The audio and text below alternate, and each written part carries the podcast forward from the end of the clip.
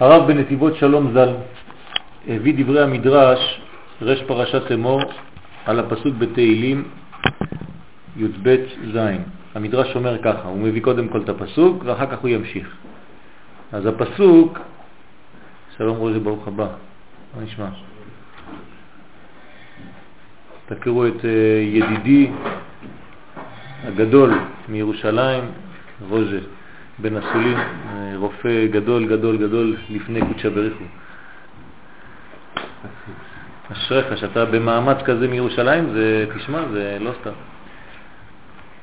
אז אה, אני חוזר. לא? הרב בנתיבות שלום ז"ל הביא דברי המדרש רש פרשת אמור על הפסוק בתהילים י"ב, אמרות השם אמרות טהורות, כסף צרוף בעליל לארץ, מזוקק שבעתיים, אתה השם תשמרם, ככה אומר הפסוק בתהילים.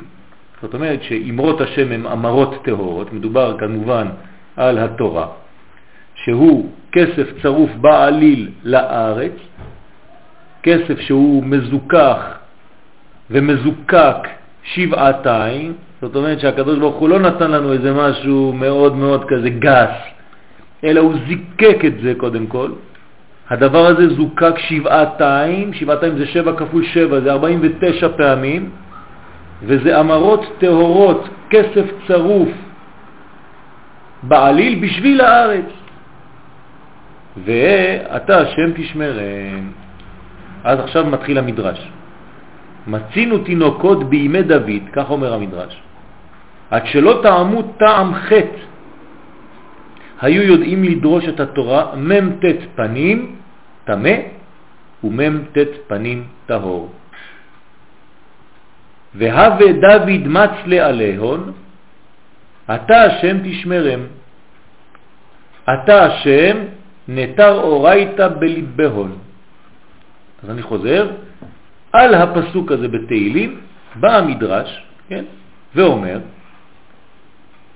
ראינו, היו תינוקות בימי דוד המלך, שלפני שחטאו, כן, כל עוד והיו עדיין בזיכוך הטבעי שלהם כתינוקות, היו יודעים לדרוש את התורה 49 פנים, לומר לך שהדבר הוא תמה, ואחר כך היו עושים לך סברות 49 פעמים להראות לך עם מקורות שהוא טהור.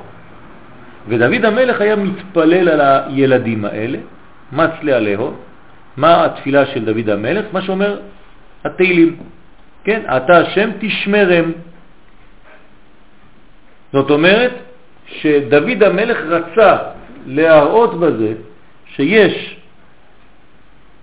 פנים ואחור, או פנים תמה ופנים טהור, באותו עניין בכל דבר ודבר בעולם הזה. אתה השם, נתר אורייתא בליבהון, אני מבקש ממך הקדוש ברוך הוא לשמור ולנצור את התורה בלב שלהם, בליבות הילדים האלה, שימשיכו לגדל ולגדל שמי בעולם. העולם הזה בנוי על מדעת ומטה. כן, כתר חוכמה ובינה זה מדרגות של מוכין. המוכין מתפשטים דרך החסדים, ימין ושמאל, עיתרא דחסדים, עיתרא דגבורות. זאת אומרת, בדעת יש כמו מוח כפול, שהוא נותן חלק הימין שלו משפיע על חלק השמאלי שבגוף, חלק השמאלי משפיע על החלק הימני שבגוף. כן, מין הצלבה כזאת, וככה פועל בעצם המוח השלישי, שהוא מחבר את החוכמה ואת הבינה אל המוחון, אל החלק האחורי שבמוח, שמשם יורד משתלשל אל כל הגוף, כל התהליך, אם זה בגשמיות, אם זה ברוחניות. זאת אומרת, בעולם רוחני, בספירות העליונות, יש לנו מוח ימין, מוח שמאל, זה חוכמה ובינה, והחלק האמצעי, שבעצם הוא האיזון בין שניהם, החיבור בין שניהם, מתפשט אל כל אורך הגוף, אל שבע המידות, ולכן בעצם אנחנו מדברים כאן על התפשטות, על הגילוי של האלוקי, שזה ג' מוחין, כתר חוכמה בינה או חוכמה בינה ודעת, אל השבע מידות. וכשהוא מתפשט במידות, אז כל מידה ומידה היא מתפרטת לאותה מידה. זאת אומרת שיש לנו במקום 7, יש לנו 7 כפול 7, 49 מידות, 49 מידות. מה זה אומר? כמובן זה מקשר אותנו, השיעור הזה מבוסס על ספירת העומר, שאנחנו בספירת העומר נמצאים בקומת הכלים של 49 מידות שמתמלאים כל אחד בצורה מדויקת מהאור של הגימל ראשונות, של המוחים. ודוד המלך, בתהילים ובמדרש הזה, מלמד אותנו על עניין של תינוקות, מה זה בא לומר לנו. במדרש שוחר טוב, על אותו פסוק בתהילים, מדרש אחר, אומר, תלמיד ותיק היה לו לרבי עקיבא, שהיה מטהר את השרץ, כן, היה לוקח ג'וק, ואומר מראה 49 פנים, וחוזר ומטהרו במ"ט פנים, שנאמר מזוקק שבעתיים. אומר שזה טרף, אסור לאכול את הג'וק הזה, נותן לך 49 מקורות, למה הוא אוסר את זה. אחרי זה הוא אומר, טוב, עכשיו אסרתי את הכל, אני נותן לכם עכשיו 49 מקורות, למה אפשר. הוא אומר עכשיו, לתאר אותו. לתאר אותו פעמיים, הוא כותב.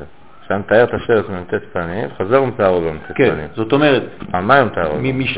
משני דברים, נכון. אבל כשהוא אומר מטהר, זאת אומרת אוסר אותו. ואומר שם שהדברים תמוהים. כן, אז המדרש, כן, שמביא את הדבר הזה, אז הרב פה בנתיבות שלום אומר שהוא לא מבין. הרי איך שייך בכלל לגלות פנים בתורה לכאן ולכאן, שני הפכים? התורה, אתה צריך לצאת מהלימוד שלך בדבר ברור. אם אתה יוצא במחלוקת ובשיטות שהולכות לכאן ולכאן, מה אתה עושה פה? זה שני הפכים לגמרי. ואם דברי תורה הם, כן, אמרות טהורות, כמו שאמרנו, מזוקקים שבעתיים, מדוע נדרשים הם במ"ט פנים תמה? אם זה אמרות טהורות, המילה טהור חוזר בעניין פה, למה אתה מגלה דברים שהם טמאים? מאיפה יצאה הטומאה הזאת מהטהור? בעלי התוספות כבר הקשו על זה במסכת סנהדרין י"ז, דיבור המתחיל, שיודע וכו' וכו', ושם אומרים בעלי התוספות, מה לנו בחריפות של הבל? זה נקרא חריפות של הבל, כך אומרים בעלי התוספות. מה זה חריפות של הבל? אתה רואה אחד מתחיל לעשות לך פלפולים על כל דבר, ומגלה לך שג'וק זה כשר. ובסוף כולם יודעים שלא, שאי אפשר לאכול את זה להלכה. כן? אז מה זה? מה הוא עושה פה? אז הם קוראים לזה, זה נקרא חריפות של הבל, לטהר שרץ שהתורה תמעטו. אז מה יש פה? אלא שנראה לומר שמשמעות הביטוי מזוקק שבעתיים הוא... רגע, אז איך הוא הגיע למצב כזה שזה, אם הוא מבין שהתורה כאילו אמרה שזה אסור? כן. אז מה זה, זה טמא אותו? לא, הוא מטהר וגם גם מתאר מצד אחד וגם מטמא מצד שני. הוא מסוגל לעשות את שני הדברים האלה. הוא מתאר את זה מצד עצמו ומטמא את זה בגלל שהתורה אמרה? לא, הוא מוצא מהתורה מקורות שזה טהור ושזה טמא פעמיים. 49 אה, פעמים, שניהם. הוא מסוגל לעשות לך פנים ואחור בכל דבר. כן? חשבתם שאנחנו שמה? אנחנו מחכים בחוץ. הוא ראה אותך, למה לא אמרת לו לבוא? הוא היה בטלפון, חשבתי שהוא נכנס אחריי. כן יש שיעור, לא יש אנחנו בבקשה. אנחנו אה, בחצי השיעור. אני אחזור מהר בשבילכם, בואו נקרא מהר. הרב בנתיבות שלום ז"ל הביא דברי המדרש רש פרשת אמור על פסוק בתהילים, אמרות השם אמרות טהורות, כסף צרוף בעליל, צרוף בעליל לארץ, מזוקק שבעתיים. אתה השם תשמרם. כן, זה הפסוק בתהילים. מה אומר המדרש? מצינו תינוקות בימי דוד, עד שלא טעמו טעם חטא, היו יודעים לדרוש את התורה מ"ט פנים תמה ומ"ט פנים טהור. זאת אומרת, יודעים לדרוש מכאן ומכאן 49 לכל דבר. ודוד המלך, הווה מצלי עליהון, היה מתפלל עבורם, אתה השם תשמרם, אתה השם נטר אורייתא בליבאו, תשמור את התורה בלב שלהם, שיהיו תמיד תלמידי חכמים כאלה.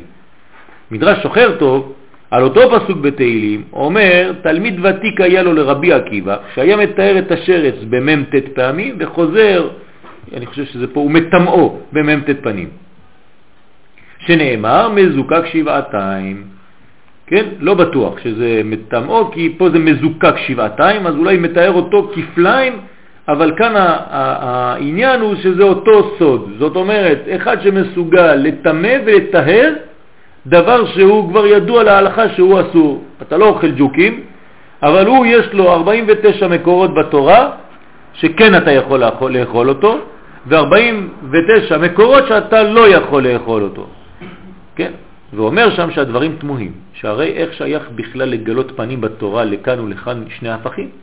ואם דברי התורה הם אמרות טהורות מזוקק שבעתיים, כן, כל מה שאמרנו, מדוע נדרשים הם במ"ט פנים? תמה. איך אתה יכול לדרוש דברים של טומאה מהתורה שזה קודש? מאיפה הלכת לחפש בתורה דברים שיכולים לתאר לך את השרץ? עכשיו, בעלי התוספות מחמירים בדיבור ומוסיפים עוד רובד. ובעלי התוספות כבר הקשו על זה במסכת סנהדרין י"ז, דיבור המתחיל שיודע. מה הם אומרים שם, בעלי התוספות? הנכדים של רש"י, זצ"ל, מה לנו בחריפות של הבל, קורא לזה חריפות של הבל, לטהר שרץ שהתורה תמעטו. אז זו השאלה. מה אנחנו משחקים פה? מה, מה אתה הולך לשחק לי, למצוא כל מיני תירוצים ופלפולים? זה, זה... אלא שנראה לומר שמשמעות הביטוי מזוקק שבעתיים הוא שבע פעמים שבע. זה נקרא מזוקק שבעתיים. 49 זיכוכים, מזוקקים, מנוקים 49 פעמים. ולפי זה, תפקידם של מ"ט ימי העומר, כמובן כל הדברים האלה קשורים לעומר, הוא לתהר המידות ולהכשיר את ישראל לקבל התורה. זאת אומרת שכשאנחנו אומרים שאנחנו מסוגלים, שהיו כאלה שמסוגלים לזכך, לתהר או לטמא את אותו עניין 49 פעמים, מאיפה הם קיבלו את הכוח הזה? מספירת העומר. ממה? לא מהספירה עצמה, אלא מהתוכן הפנימי של הספירה, דהיינו הספירות. זאת אומרת שבגלל שיש בעולם שלנו שבע ספירות של בניין הגוף, שזה שבע, כל אחד כפול שבע, זה לא סתם בניין של ימים שאתה סופר עד שאתה מגיע ליום חג השבועות. לא. כל יום נותן לך אפשרות לגלות לכאן ולכאן פנים שונות של טומאה וטהרה, תלוי איפה אתה נמצא. ולמה זה ככה? בגלל שכל ספירת העומר בנויה על המידות, ואמרנו שהמידות זה תמיד איתרא דחסדים ואיתרא דגבורות, הכל מחולק לשניים. מה שיש לך בצד ימין, יש לך בצד שמאל. יש לך למשל בצד ימין את החסדים, אבל גם בתוך החסד יש לך חסד שבחסד וגבורה שבחסד, וכו' וכו' וכו', בתוך החסד עצמו. ולכן כל ספירה וכל פרט מהספירה הזאת, שהוא שבע, כפול שבע, כל אחד יש לו או לכאן או לכאן.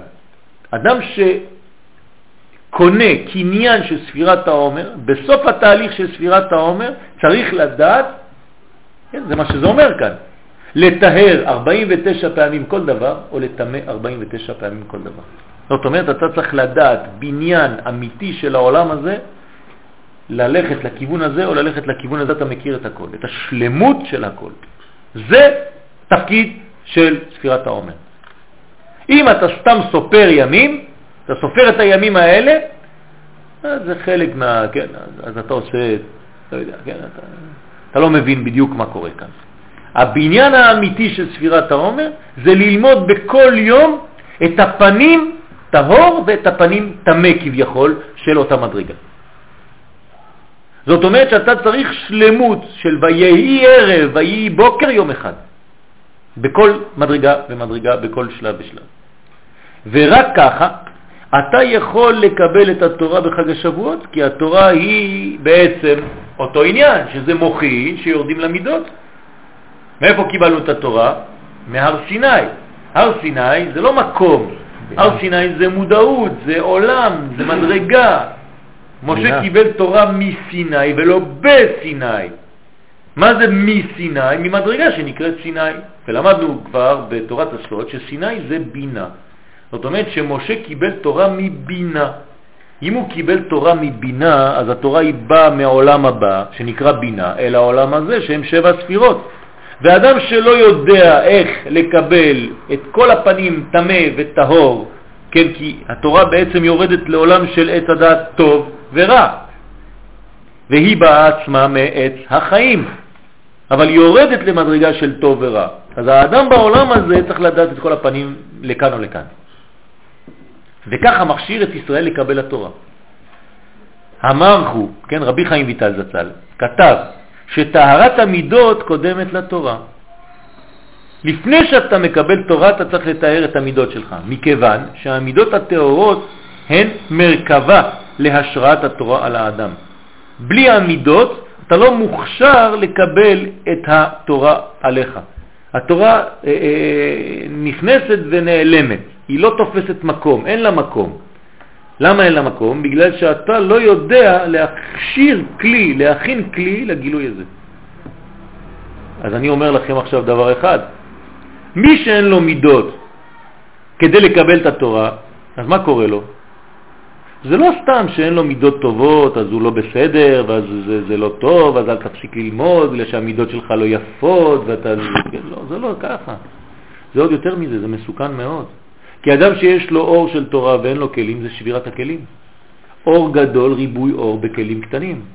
זה לא סתם דבר שטוב, הוא לא בסדר, צריך לתקן קצת את המידות. אדם שיש לו מידות מקולקלות, הוא לא פרווה, הוא שובר, יש בו שבירת הכלים חז ושלום. אדם כזה מקבל עליו דברים שהם דינים ועצבים ודברים שהם מוציאים אותו מן העולם הזה. למה? הוא הופך להיות כעסן כי אין לו מידות, וכשהאור של התורה יורד, אז עוד יותר מסוכן. הרב אבינר אה, שליטה אומר שיש דתיים שהם בעצם תחפושת, כן? זה עבריינים בעצם, גנבים. אז הם לא תיקנו את המידות שלהם ופתאום חזרו בתשובה, בלי תיקון מידות. אז הוא אומר, לפני זה הם היו עבריינים וגנבים בלי כיפה, עכשיו הם עבריינים וגנבים עם כיפה, זהו. לא, לא השתנה כלום, זה לא בגלל שאתה לובש לבש, ליבוש חיצוני שמשהו השתנה בך. זה לא כאילו, השפיע עליהם, אמרו עכשיו אני עם כיפה, עם זקן, איך אם זה משפיע, כן, זה מה שאני אומר, יש כאלה שלא. זאת אומרת, אם התורה היא תורה של ידע, של אינפורמציה, ואין לך מידות ואתה לא עובד על התיקון הזה של המידות כדי לקבל את האור, אז איפה התורה נעלמת? אתה רואה אנשים שלומדים תורה כל החיים שלהם והם לא משתנים. לא משתנים, לא, לא, לא קורה כלום בחיים שלהם, כלום. אז מה, בגלל שהם יודעים עוד קצת? אז תיקח כל ספר, ייתן לך עוד קצת לדעת, מה עשית? אדם שלא משתנה בחייו, אתה לא רואה שיפור בחיים שלך, בהתנהגות שלך, ביחס שלך לזולת, בבניין העצמי והכללי שלך, אם אין שיפור, זאת אומרת שהתורה שלך היא לא נכונה. ולמה היא לא נכונה? כי יש אור בלי מידות. והיא מסוכנת התורה הזאת. כי אתה בעצם מביא אור ויותר ויותר מגלה אור ואין לך כלים. אז הדבר הראשון אומר רבי חיים ויטל, התארה של המידות קודמת לתורה. מכיוון שהמידות הטהורות הן מרכבה להשראת התורה על האדם. אם לא, אין על האור איפה לרכב, איפה לשבת, איפה להתגלות בעולם הזה. והרי כל בריאת העולם זה גילוי האור במידות, בעולם המצומצם שנקרא מידה וגבול. ואם אתה לא בונה את הגבולות האלה, אם אתה לא בונה את המידות, את השיעורים, אז איפה תיכנס התורה? איפה תתגלה אותה תורה? איפה האור האלוקי ירד בעולם? אתה מפספס משהו. כן, זה, זה הסוד של דרך ארץ קדמה לתורה. סליחה? צריכים ללמוד את המידות. אנחנו יודעים שיש שיש לנו את החסד גבורת ישראל בסדר. אולי כל כל מה שהוא משתייך לאיזה מידה אחד, לתקן איזה מידה. זה נכון. לא זה. נכון. לא יודעים מה המידות שצריכים לתקן. כן. אני הוצאתי קלטות על שבע המידות, כן. שכל מידה ומידה מה צריך לעשות איתה. הוצאתי קלטות, אה, כבר אין יותר את הקלטות האלה. כל מידה, מה זה העבודה שלה. כל יום ויום מה עושים בפרט של היום הזה. ספירת העומר למשל, יש 49, נכון? 49. כן. שלבים. כל שלב צריך לדעת מה אתה עושה באותו יום. וזה מפורט בפרוטרוט על כל יום ויום מה אתה עושה, למשל ביום כך וכך, ביום הזה יותר טוב לתת צדקה מאשר לפתוח ספר כזה. ביום כזה אתה צריך לפתוח ספר תהילים וזה ישפיע יותר על היום הזה מאשר ללמוד למשל נח במקום אחר. ביום כזה עדיף ללמוד זוהר, ביום כזה צריך ללמוד גמרא וביום כזה צריך ללמוד משנה דווקא. יש מדרגות. אדם צריך לדעת מה זה כל ספירה וספירה של ספירת העומר, כי הוא צריך לדייק בדברים האלה, הרי מידות זה דיוק, נכון? מה זה תיקון המידות? תיקון המידות זה דיוק, אתה לא יכול לפספס, זה לא מילימטר פה, מילימטר שם. מידה זה מידה, זה שיעור, זה גבול. למשל, אדם ששר, צריך לשיר לפי מידה. אם במקום לעשות דו, הוא עושה לך דו במול, אז הוא מזייף. אז זורקים אותו מיד, מוציאים אותו. למה? כי השיר הוא מידה מאוד מדויקת. כל שיעור וכל מידה זה מדויק. אתה לא יכול להביא במנוע, כן? יש לך מנוע ויש לך את המכסה מנוע ויש לך את הבוכנות שכל אחד נכנס בתוך זה. אומרים לך, לא חשוב, זה אותו דבר, כן? יש מילימטר מפה, מילימטר משם. איזה מילימטר? מילימטר הכל עף לך. אין כלום, אפילו לא על פית המילימטר, אם אתה באמת רוצה להקפיד על זה. וכמה שזה יותר מדויק, זה יותר אמיתי ויותר אמין. אתה לא יכול לשחק עם דברים כאלה. אז במכניקה אתה מבין את העניין, כי יש לך נזילת שמנים ובלגנים ושחרור של כל האנרגיה, במקום לתת כוח למנוע, זה, זה מוציא לך מבחוץ. אז בעולם שלך זה אותו דבר. אתה מקבל אור, זה הדלק המקורי, ואתה אין לך מידות מדויקות, אז, אז הדבר לא נכנס בדיוק איך שצריך, ואז יש לך יציאות מכל מיני, כן, נוזל לך. ומה אתה, יוצא לך בחוץ? אתה שם לב שאין לך תורה. אתה לומד, זה כבר עשר שנים, עשרים שנה, חמש עשרה שנה, ואתה לא רואה פירות. איפה התורה הזאת? או באופן אחר, אתה תמיד עצוב, אתה תמיד כועס. זאת אומרת שהתורה לא פעלה עליך. אדוני, אתה בכיוון לא נכון. אם הכיוון היה נכון, היית אמור להשתנות, לא מיידית, אבל לאט לאט. ברגע שאתה רואה שינוי לטובה, זאת אומרת שהעמידות שלך הן נכונות, ואז אתה מקבל. לכן באו ימי הספירה לטהר בהם כל המידות. זה לא שאתה בונה מידות, אנחנו לא בונים שום דבר, אנחנו מטהרים. יש לנו כבר את המידות. זה כבר חסד גדול, תתאר לעצמך שהיינו צריכים לבנות אותם. לא, נותנים לך מכונית מלוכלכת ואומרים לך לנקות אותה, תתאר אותה, זה מה שאנחנו מבקשים ממך. אל תתחיל לבנות לנו מידות, לא צריך לבנות כלום. הקדוש ברוך הוא ברא אותנו כבר שלמים בעניין הזה, שנאמר, יש רמז, נר השם נשמת אדם. שמעתם פעם את הפסוק הזה? נר השם נשמת אדם. מה זה אומר? נר זה נפש ורוח. נפש ורוח זה החלק התחתון, נכון? נשמת זה החלק העליון. אז איך זה נר השם? אומרים לנו חכמים שהנר, הנפש והרוח, זה הקדוש ברוך הוא כבר עשה אותם. נשמת אדם, הנשמה זה אתה. זה אמור להיות הפוך, נכון? אתה חושב שהנר זה אדם ונשמת השם. אומרים לך לא, החלק הכי גופני, הכי תחתון שלך, הקדוש ברוך הוא כבר ברא אותו. עובדה, כשתינוק גדול נולד, הוא כבר שלם. יש לו כל המידות שלו. הוא כמו איש גדול בקטן. יש לו הכל, לא חסר לו כלום. מה צריך עכשיו להוסיף לו? רק דבר אחד, נשמה. לכן הנשמה זה האדם, זה ההורים, זה החינוך. אבל נר, נפש ורוח יש לו טבעי. אותו דבר אצלנו. נפש ורוח יש בנו, יש כבר את כל העניין הזה. אבל מה צריך לעשות? כדי שהנשמת אדם, שאני מחדיר נשמה בתוך הנפש רוח, צריך לנקות את המקום הזה, זה נקרא טהרה. זה הטיהור של אותו מקום. אז אין לי לבנות מידות, אלא לנקות אותם, לטהר אותם. בכלל ובפרט. מה זה בכלל? זה חסד, גבורה, תפארת, נצח, הוד ויסוד, ובפרט זה חסד שבחסד, גבורה שבחסד וכו' וכו' וכו'. זאת אומרת, כלומר שבע פעמים שבע. ורמזו לנו חז"ל כי ממתת ימים אלו הם כמניין לב טוב. כן, לב זה 32, טוב זה 17. ביחד 49. ובאמצע, מה יש לך? לג. כן, אחרי לב יש לג בעומר. זאת אומרת, ל"ג בעומר הוא ציר מרכזי בין לב, שהיה לפני, לבין טוב שיבוא אחרי. ומי שמתקן לב טוב, על ידי המעבר הזה בל"ג בעומר, הוא בעצם כלל בתוך זה את כל המידות. אתה לא צריך לעשות שום דבר אחר.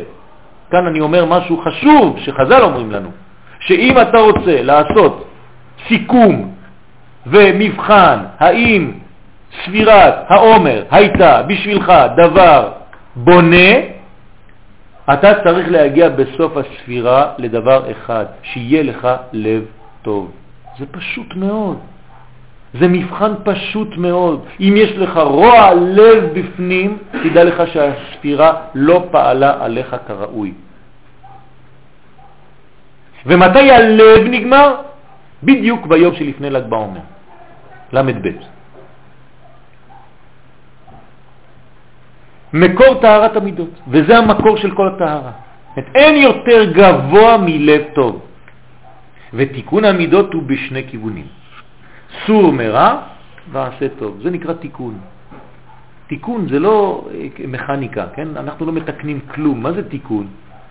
צריך להבין מה זה תיקון. אנחנו כל הזמן בקבלה כולם שומעים תיקונים, תיקונים. זה התיקון שלו זה זה, זה התיקון שלו זה זה, זה תיקון, הוא בא לתקן זה והוא תיקן זה, וכולם מתוקנים. מה זה, אנחנו אינסטלטור? מה אנחנו עושים פה? אז מה זה תיקון? אתם יודעים מה זה תיקון בכלל? כמו שיש באינסטלטור, ככה צריך תיקון לנשמה, שום דבר, אין שום לא? תיקון, לא מתקנים שום נשמות, לא מתקנים כלום, הנשמה היא טהורה. טהורה, לא, נשמה שנתת בי טהורה. הוא נתן בי טהורה, אבל אני לכלכתי לא נכון, אותה בבוקר אתה. קם, אז מה אתה משקר? בבוקר, כל בוקר אתה קם, אתה אומר, אלוהי, נשמה שנתת בי, עכשיו, עכשיו, עכשיו, כן. טהוריי.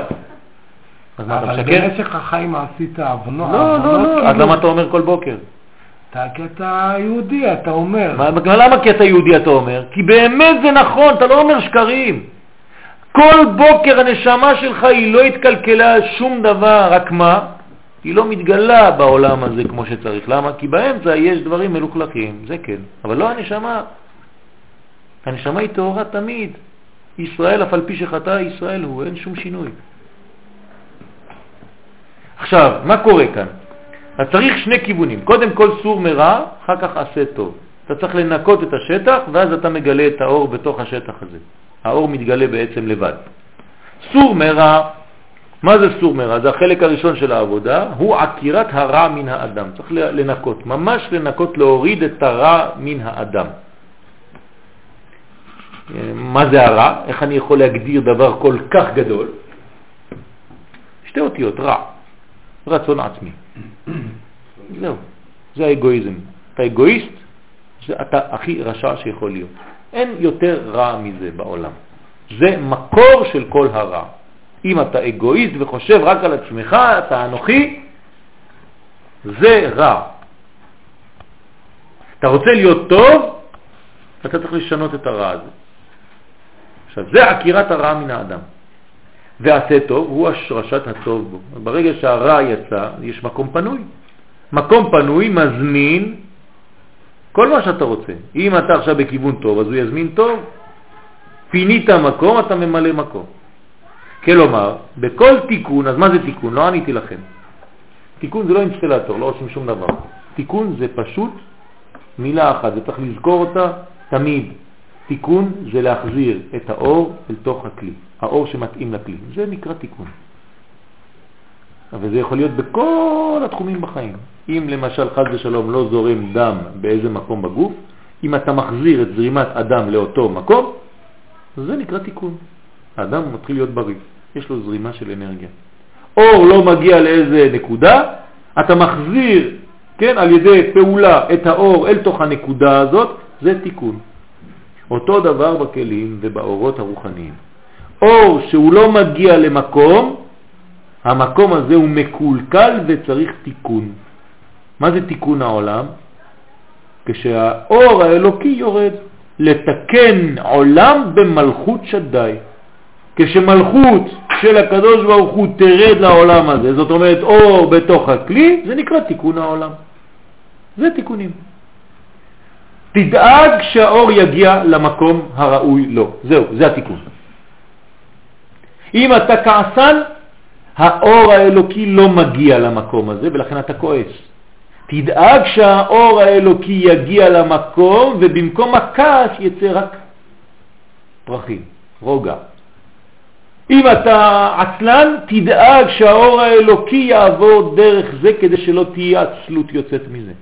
אם אתה קמצן, תדאג שהאור האלוקי יעבור דרך הידיים שלך ותוכל להכניס קצת את הידיים לכיס בלי שזה ייתקע שם, ותוציא. כל דבר שאתה לא יכול לבצע זה בגלל שהאור האלוקי לא עובר כמו שצריך. אתה תקוע, זה נקרא מחלה. מחלה זה חיסרון של אור באותו איבר. אם זה מחלה פיזית או מחלה רוחנית, זה אותו דבר, כי אין מחלה פיזית שאין לה שורש רוחני. אין דבר כזה. הכל בא מרוחניות, לפני שזה מגיע לגוף. הגוף זה השלב האחרון, האחרון, האחרון. כבר שפספסת את כל התהליכים שלפני ולא ראית אותם, אז זה יורד לשלב האחרון. אז הרופא החכם, הוא לא הולך לשלב האחרון, הוא חייב להבין מאיפה זה הגיע. אז בכל תיקון חייבים לפעול בשני מישורים. לצאת ממצרים, אבל גם ללכת לכיוון היעד שהוא ארץ ישראל. זה, זה הסוד, כן?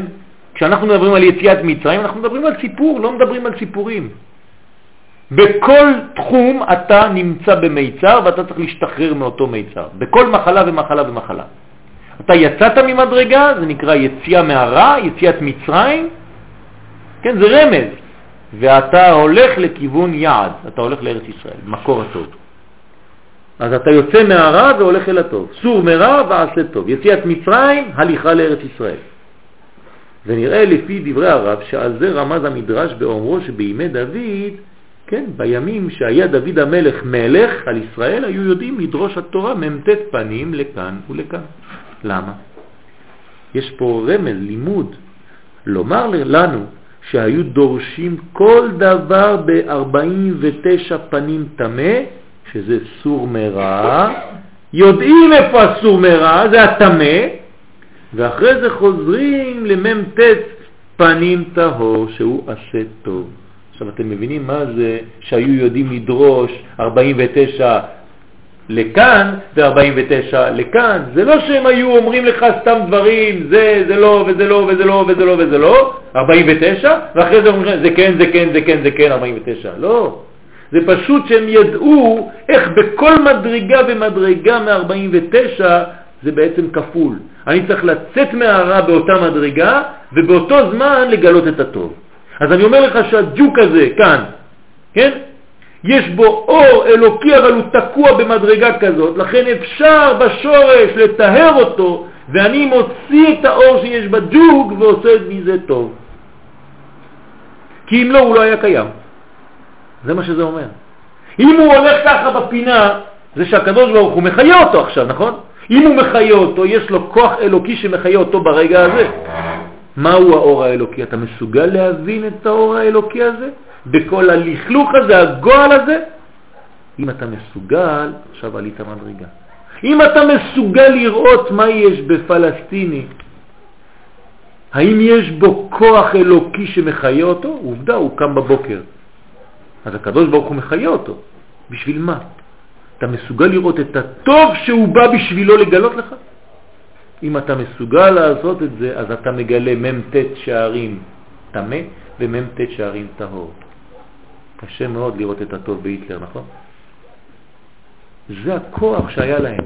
לראות כל דבר בשביל מה. זה לא שהיטלר היה טוב, יימח שמו וזכרו. לא. הוא צריך לגלות לך מה הטוב המסתורי שהיה גנוז באותו אדם שיביא בסוף, בסוף התהליך אור בשביל ישראל. ושתי עבודות אלו הן שלמות ההכנה לקבלת התורה בשבועות. בלי זה אי אפשר לקבל תורה כמו שצריך. אתה צריך בכל דבר ודבר למצוא את נקודת האור שמסתתרת באותו עניין. זה חסידות. בכל דבר יש נקודת אור שמחיה את אותו דבר, ואתה צריך לגלות אותה. שפת אמת אומר, בעל שפת אמת זצ"ל אומר, זה נקודת האמת, כך הוא קורא לה. ניצוץ אלוקי, נקודת האמת, נקודת האור, יש לו הרבה הרבה מילים לומר את זה, אבל זה העניין. בכל דבר ודבר יש את הנקודה הזאת. וידוע היסוד החשוב שהשאיר לנו הבעל שם טוב זצ"ל, הקדוש. שאין רע יורד מן השמיים, אומר הבעל שם טוב, אין רע יורד מן השמיים, אין דבר כזה. אז, אז איך זה שיש רע בעולם? אומר הבעל שם טוב, כי הכל יורד מן הספירות הקדושות, למעלה יש קודש. אלא שכשהמידה יורדת לעולם הזה, היא מתלבשת בצורה שנותן לה האדם במעשיו. אתה נותן לאור הזה את הצורה שאתה החלטת. האור הוא טוב, הפוטנציאל שלו, הערך האבסולוטי שלו הוא טוב. אין לזה עדיין סימן פלוס, מינוס. נגיד שהאור שיורד הוא שוקל 10, זה לא פלוס 10 ולא מינוס 10, זה 10, זה כוח. אתה, לפי מה שאתה משתמש באור הזה, אתה הופך את זה או לפלוס 10 או למינוס 10. למה במידות של בן אדם, אה, כדי לרדת הוא לא צריך לעשות כלום, הוא יורד לבד. אבל כדי לעלות הוא צריך לעבוד. לא הבנתי מה אתה אומר. המידות של בן כן. אדם, הוא לא עושה כלום, אז המידות יורדות לבד. כי אבל כל כדי העולם.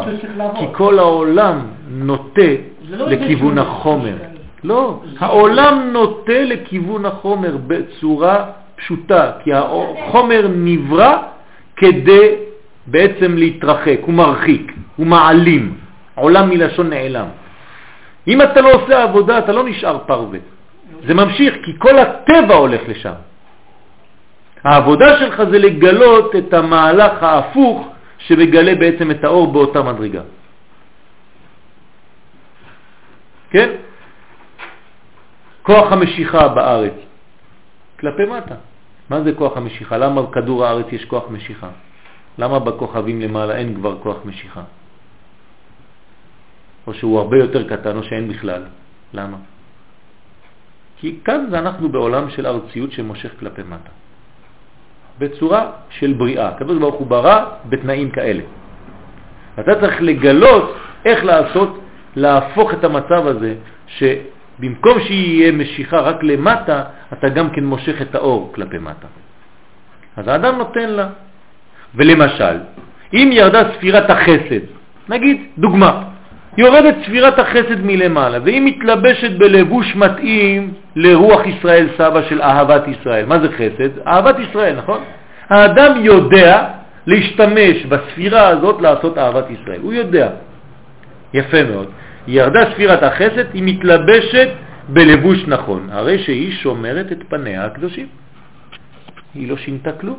יש לה קודש למעלה, ספירת חסד, ירדה למטה, האיש משתמש כמו שצריך בחסד הזה, אוהב כל אחד ואחד מישראל, אז הוא לא שינה, הוא נתן הפוך, הוא נתן פלוס למידה הזאת של חסד. מה שאתה אומר שאפילו לא צריך אפילו להוריד את האור. בוודאי, לא עולים, לא עולים, לא עולים. אני חוזר על העניין הזה כבר מיליון פעם. שום אדם לא עולה לשום מקום. אדם שעולה הוא משוגע. אף אחד לא עולה. אנחנו מנסים לכל היותר לגלות את האור שהוא יורד למטה. הקדוש ברוך הוא לא ביקש מאיתנו לברוח מהעולם הזה, אלא לגלות את אורו בעולם התחתון, לעשות לו דירה בתחתונים. יפה מאוד. ועלייה זה ירידה. עלייה זה ירידה. כמה שאתה יורד לחומר יותר, אתה נקרא עולה. ולא בגלל שאתה בורח, אלא אתה מגלה את האור האלוקי בתוך החומר. זו העלייה האמיתית. הרי מה אנחנו עושים מהר סיני לארץ ישראל? רק יורדים, נכון? הר סיני זה תורה מן השמיים, מה אתה רוצה יותר מזה? משה רבנו, רב הראשי, אין לו בעיות, לא גנב כלום, לא עשה כלום, מוביל את האור ואתה רק יורד, יורד, יורד, יורד, יורד, יורד, יורד, מתרחקים, מתרחקים, מתרחקים, נכנסים לארץ ישראל, כבר כמעט אין לך זמן ללמוד תורה, מה עושים לך? כי תבוא אל הארץ ונטעתם, מדברים עליך על, עכשיו על עצים, על שמיטה, הלו, אני רוצה ללמוד תורה. הייתי בהר סיני, הייתי בישיבה גבוהה, מה אתה מביא אותי עכשיו לטעת עצים? אני הייתי גנן? לא, אדוני, לא הבנת כלום. כל עוד ולא הגעת לעץ, לחומר, לאדמה, לא עשית כלום. שם זה היה הכל מרחף באוויר. זה נקרא הורדת האור לעולם שלנו. אז אדם שמביא את החסד לכאן ומשתמש בו כמו שצריך, אז זה בסדר. אבל אם האדם משתמש בה, כן, במידת החסד, לאהבות חיצוניות, חז ושלום, זה אותו חסד, אבל הוא משתמש בו לכיוון אחר, הרי שישתמש בדבר קדוש לצורך מעוות. ואז תתגלה אצלו בתור מידה רעה, חז ושלום. אבל לא יגידו לו, האור שבתוך המידה הוא רע. לא, האור הוא תמיד אור, זה האנרגיה. אני יכול להשתמש באנרגיה או לעשות אטום או לעשות חשמל. והאטום יכול להרוס ולהרוג או להאיר עיר שלמה. זה אותו כוח. נכון. זאת אומרת, למה הדבר דומה? דבר מוחשי. חברת חשמל נותנת חשמל, נכון? 220. מה אתה עושה עם זה? מה שאתה רוצה. אותו שקע, או אתה מכניס, יש לך מזגן, קר, או אתה מכניס, יש לך תנור חם. או אתה מכניס, יש לך מקרר, או אתה מכניס, יש לך מכונת כביסה. או שאתה מכניס, יש לך מאוורר, או שאתה מכניס, יש לך מנורה, מה זה? הכל אפשר לעשות עם שני החורים האלה? בוודאי, זה האנרגיה, היא האבסולוטית. יש לה ערך אבסולוטי. אתה מחליט מה אתה עושה עם זה. זה אותו דבר. האור בה מלמעלה הוא אבסולוטי, זה חברת חשמל הכי גדולה. יורדת לעולם הזה, יש לך שני חורים שם, אתה עושה מה שאתה רוצה עם זה. או שאתה מחמם, או שאתה עושה שטויות, או שאתה מתקרר, או שאתה זה. אותו דבר. סליחה? או כלום, זה. נכון. אתה מסתכל על שני החורים ואתה לא יודע. פעם אחת אתה רוצה, אתה אומר, טוב, אני רוצה את כל האור מיד, אתה מכניס את שתי האצבעות. אשריך וטוב לך, כן. יש אנשים עושים את זה, זה אלה שמעשנים סמים. מכניסים את שתי האצבעות שם, רואים הכל, כן, ואחרי זה שלום על ישראל, גלגול הבא. וזה החידוש בידיעה הזו, לדרוש התורה במ"ט פנים טמא ומ"ט פנים טהור. זה הבניין הזה, לדעת את שני הכיוונים בכל דבר, איפה הסכנה ואיפה האור. זה נקרא לדרוש טמא וטהור על כל דבר. כי היו מראים בזה יכולתם, כן, אותם תלמידים, אותם ילדים, ללמוד גם ממ"ט המידות הרעות. גם מהמידה הרעה אני לומד, מה אני לומד? מה אני לא צריך לעשות. ככה מחנכים גם ילדים. אתה צריך להגיד לו, תראה, אתה רואה מה שהוא עשה עכשיו? זה לא עושים. גם מהרע לומדים. במיוחד מהרע לומדים. לא במיוחד. בדיוק מה שאתה לומד מהרע, אתה צריך ללמוד מהטוב. 49, 49, אין יותר מזה. אין פחות מזה ואין יותר מזה, זה הסוד. כל העולם שלנו זה שבע כפול שבע. על מ"ט המידות הטובות, ואז אתה משליך את זה על מצד שני. הרי באיזה מדרגה הם היו במצרים? 49. באיזה מדרגה הם היו במתן תורה? 50. פלוס 49, נכון? אז שם הם היו במינוס 49, כשיצאו ממצרים והגיעו למתן תורה היו בפלוס 49. אז כמה הם היו כשהם יצאו ממצרים? אה? אפס, נכון? אז איך זה עובד? מה, 49 לפני הם התחילו? אני לא מבין כלום. איך זה? 49 ולא הגיעו עד 49. היו צריכים להגיע לאפס כדי להתקדם. לא, שיצאו היו יצאו היו ב-49 ב-49 מינוס. וכשהגיעו היו ב-49 פלוס. אה. אז כל יום ש... שמורידים, אה, לא, ש, ש, שמתקדמים, זה, זה, זה מבטל את המינוס, וזה מוסיף ב- בפלוס. זה לא שהם היו במינוס 49, לא, 49 יום לפני יציאת מצרים. זה... זה ביציאת 98 יום. מצרים הם לא באפס, לא. הם במינוס 49. וכל יום שמתקדם הם יוצאים ממינוס 1 לפלוס 1. אה, הם היו במינוס 49. זאת אומרת, נגיד להיום, היום אנחנו 8 ו-20 יום לעומר, שהם ארבעה שבועות. מה זה אומר 20 יום, 28 יום לעומר, 8 ו-20 יום לעומר? זה כאילו עכשיו אנחנו צריכים לתקן ביום הזה את המינוס 28, להביא אותו לפלוס 28 באותו יום. זה לא פעמיים 49, זה בכל אחד יש את המינוס ואת הפלוס של האחד הזה. הבנתם? כלומר, ידעו להכניס כל המידות אל הקדושה על ידי לימוד מדויק והתבוננות על אופן הימשכות האדם אל הרע והתלהבותו לעשות הרע, ומזה היו לומדים איך לעשות הכל מצד הקדושה. רואים כמה יש משיכה לצד השני, מזה לומדים כמה צריך להביא לצד הזה. וכתב הרב שזה היה עיקר הלימוד מגלות מצרים, שהייתה בבחינת ערבת הארץ. והיו משוקעים שם במ"ט שערי טומאה, והכל היה כדי שילמדו איך לעבוד ואיך לזכך את כל שערי הטומאה ולהחזיר הכל לצד הקדושה המקורית. והוא סוד, וישאלו איש מאת רעהו ואישה מאת רעותה, כלי כסף וכלי זהב ושמלות. מה זה אומר? זאת אומרת שכל אחד וכל אחת לקחו מהמידה הרעה שנקראת מצרים את האור שהיה בתוך הרע. כשאני נכנס לבית של מצרי, זה רמז, זה קבלה.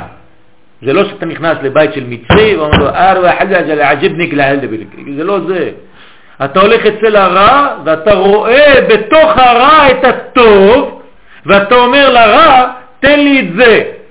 והוא משתגע כי זה מכת חושך ורק אתה רואה את הטוב שבתוך הרע הזה, והוא אומר לך, מאיפה אתה רואה את זה? אתה אומר לו, לא, זה זה מאיר. ואתה לוקח את האלמנט הזה שבשבילך הוא אור גדול, אתה רואה אותו, הוא לא רואה. אתה רואה את האור, הוא רואה רק חושך. ואתה אומר לו, תן לי את זה מה שיש לך מאחורה שם. למה? בשבילך זה כמו אור, הוא כולו פלורסנט. ואז הוא אומר לך, לא רואה איפה, איפה? אתה אומר לו, לא, עוד קצת ימינה, שמאלה, עוד כן, זה, זה, זה, תביא את זה. והוא משתגע, הוא לא רואה כלום. איפה ראינו דבר כזה? אברהם אבינו עם עפרון בתוך מערת המכפלה. עפרון לא רואה כלום, הוא עפר.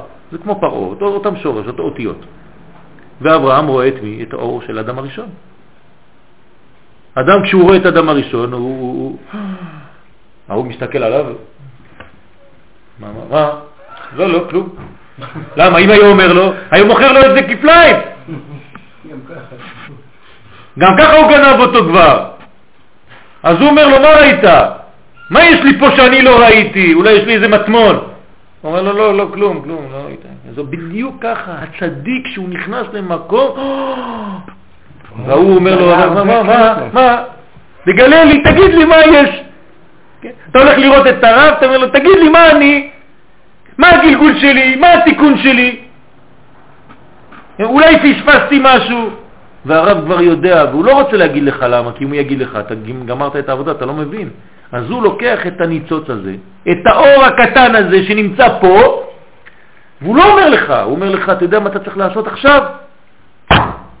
זה חסד. אז אתה צריך, נגיד היום, להתחיל לתת יותר צדקה, חסר לך צדקה. למה? מה הוא אמר לך פה? זה לא איזה סתם תרגיל. הוא ראה את הנקודה הטובה שאתה אפילו לא ראית, וכל כולך חושב שאתה אחד זבל, חושך. והצדיק אומר לך, לא, יש לך פה נקודת אור, אני לא אומר לך את זה עכשיו, אני רוצה לעזור לך רק. אבל אני יודע שאם תתחיל למשוך מהנקודה הזאת, אתה תגלה הרבה יותר. מה הנקודה הטובה בך? הנקודה הזאת שם. כן? אצל הרבי חיים ויטל זה היה שערה פה, בכתף הימני של הגב. כן? אז האריזל אומר לו, הנה, זה השורש שלך פה, אתה רואה? זה היה אצל אדם הראשון. מה זה אומר? זה לא סרט של ילדים, יש לו שערה בגב, לא. הוא אומר לו, בתוך כל הגוף הזה, מאיפה השורש שלו, מאיפה הוא צריך להתחיל את העבודה. אז כשאתה נכנס לבית של המצרי, אתה נכנס לחושך, בתוך כל החושך יש נקודה אחת של אור, זה האור שמחיה את כל החושך הזה. ברגע שאתה לוקח את האור, מה נשאר מכל המדרגה הזאת? כלום, נגמר, מתח. כמצולה שאין בה דגים, כמצודה שאין בה דגן, אין כלום, נגמר, למה? לקחת. ולכן לקחו את כל הדברים האלה, זה נקרא סוד של כלי כסף, כלי זהב, שמלות, וינצלו את מצרים. פירוש שהוציאו את כל המידות עצמן מגלותם. כל מידה הייתה מאירה באור בוהק. והפכו את כל התאוות הרעות של מצרים לעשות רצון השם, כי כבר לא נשאר כלום. הכל הפך, רק אור יצא מזה. אתה מסוגל לעשות דבר כזה? אתה רואה רע, אתה רואה אדם רע שמתנהג ברשעות, ואתה יודע לראות אצלו איפה הנקודה הטובה. מה טוב אצלו שאני יכול להשתמש בזה כדי להפוך אותו לכיוון האור. איך אני אדבר איתו? כמו ילד. אתה יכול לראות ילד גדל, גדל, גדל, גדל, גדל עד גיל 20, 30. אתה לא אומר לו מילה. הוא לא עושה כלום, לא בתורה, לא קרוב לכלום, אין לו כלום. אבל אתה חכם גדול, באמת. וכשאתה חכם גדול באמת, אתה יודע שיש יום אחד שזה יהיה היום של אותו ילד. ובאותו יום אתה צריך לדעת ולכוון ולהגיד לו את המילה הנכונה שנוגעת בנשמה שלו באותו יום. פעם אחת! לא מיליון שיעורים ולא בתי ספר ולא תו ותעשה ותעשה ותפילין, לא כלום. פעם אחת. אבל ביום הנכון, במידה הנכונה, במינון הנכון. ופתאום, פיק, הכל השתנה. מי עשה דבר כזה? רבי שמעון בר יוחאי לבן שלו. רבי לעזר היה רק אוכל כל היום, לא תורה ולא בטיח ולא כלום. אוכל פיתות כל היום, אמא שלו מבשלת והוא אוכל זולל, זולל, זולל. עושה דברים, מפריע לאנשים, הכל, כולם אומרים לו, מה זה, זה הבן של רבי שמעון, זה, זה בושה וחרפה. עד שנהיה מבוגר. אנשים באו, היו מדברים, צוחקים עליו. היה לו כוח, היה לוקח את החמורים שלהם, שם אותם על הגג. אומרים לרבי שמעון, אתה חיליק, מה אתה הבן שלך עבריין, מה זה? אנחנו באים עם מכונית, שם את המכונית על, ה, על הגג. תוריד לנו, צריך מנוף עכשיו. תדברו איתו יפה, יחזיר את החמורים. מדבר איתם יפה, מחזיר להם את החמורים. מה זה? זה הבן של רבי שמעון? יום אחד הגיע, יום אחד, היום של הסוויץ'. ורבי שמעון יודע, חכם גדול. מגיע היום, רבי אלעזר קם בבוקר, רבי שמעון אומר לו, היום אתה משתנה. כן, כן, כן, בטח. מה קרה? מה זה, החזיר אותו בתשובה, עשה לו כוונה מעשית, קבלה, כלום, שום דבר. ידע בדיוק איפה הסוויץ' שלו. אם אתה חכם, אתה יודע בכל אחד ואחד מתי לגעת בנקודה הזאת, שאפילו ההורים שלו והסבא שלו והסבתא שלו, אף אחד לא הבין כלום. ומה הוא אמר? הוא לא אמר אם אתה משתנה. זה סוד, זה, זה העניין של, של הזוהר. זה ללמוד איפה הנקודה הזאת, איך הוא נגע בו. ולכל אדם יש יום אחד, מעבר אחד, שחוזר, זה מעגל. וצריך לתפוס באותה מדרגה בש... בשינוי הזה. הוא חוזר כל יום? יש מדרגות, כן. וזה נקרא למצוא את הנקודה הזאת. והוא סוד התלמיד שהיה יודע לתאר השרץ. זה נקרא לתאר שרץ. שרץ, מה אתה יכול לעשות עם שרץ? אתה תבוא למישהו שהוא דתי, יגיד לך, עזוב, אתם משוגעים, מה אתם מדברים על שרץ? שרץ, אתה לא רואה שזה ג'וק, אסור, תעזוב מפה. כן, לא אומר לך, לא, אני רוצה לראות איפה האור האלוקי מסתתר בתוך השרץ, ואני רוצה להבין לאן הוא רץ. כן, שרץ זה שרץ. לאן הוא הולך? למה הוא הולך? כשאתה מגלה את הנקודה הזאת, הנקודה הזאת היא לא שייכת לג'וק, היא שייכת לך. גם ברע הכי גדול, במגעיל הכי גדול, יש את האור הזה, הניצוץ האלוקי, שיכול לשנות לך את כל החיים. שבוע טוב.